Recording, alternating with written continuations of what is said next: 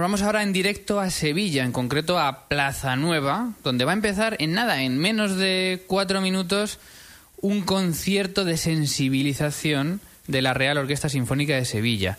Iñaki Martín es uno de los músicos que están ya prácticamente calentando para este concierto y vamos a ver si podemos hablar con él. Estamos intentando llamarle.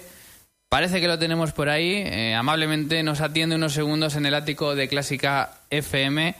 Eh, Iñaki Martín, buenas tardes. Buenas tardes.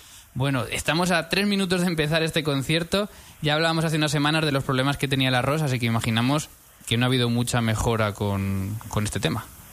Pues desgraciadamente no, desgraciadamente la, la situación sigue igual. ¿En qué consiste este, este concierto? Pues mira, este es un concierto de sensibilización para la opinión pública de lo importante que es una orquesta en, en una ciudad. O sea, no solamente es, es una, una, orquesta un instrumento de, de, ofrecer conciertos, sino que también es un instrumento de, de educación para, para, los jóvenes, de educación para los niños y también un instrumento de, inserción social para, para colectivos desfavorecidos que son entre, entre algunas de las actividades que hacemos no solo la ROS, sino todas las orquestas de España.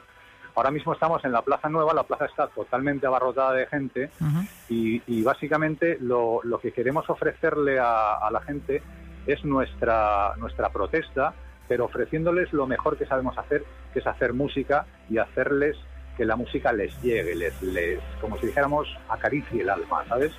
Muy bien, y eh, lo que estáis pidiendo sobre todo es que la Consejería de Cultura de Andalucía abone los 1,9 millones de euros que ha dejado de aportar a esta formación. Y además con muy poquito plazo, creo que en menos de una semana tiene que estar este, este dinero ya, ¿no?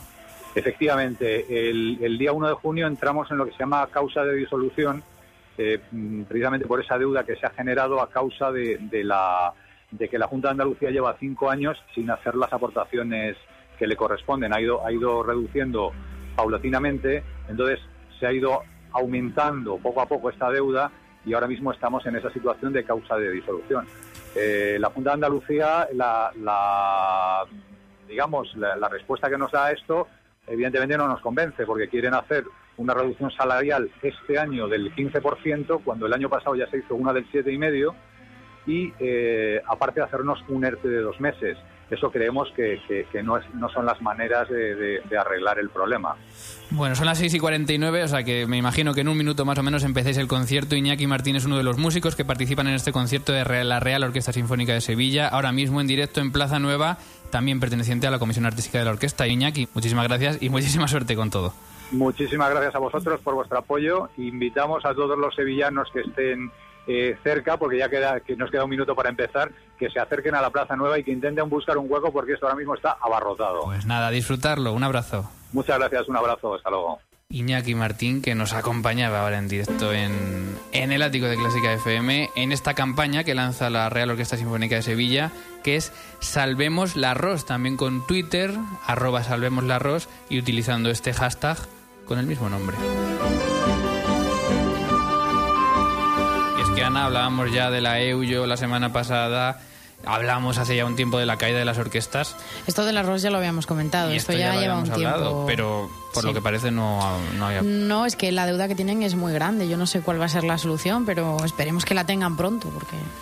En fin, mucha suerte a la Real Orquesta Sinfónica de Sevilla y bueno, la semana que viene realmente tendremos noticias de si, sí, si sí, van lo a seguiremos entrar. muy de cerca. El martes que viene es 31 de mayo, así que al día siguiente, si no han recibido esta cantidad, entran directamente en proceso de disolución. Eso parece. Y bueno, pues realmente es bastante grave, pero bueno, esperemos que así no ocurra. En menos de 10 minutos acaba este programa, así que seguimos con un par de cosas más que nos quedan por ahí.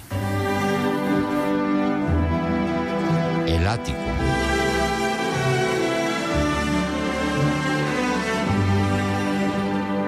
Con Mario Mora y Ana Laura Iglesias.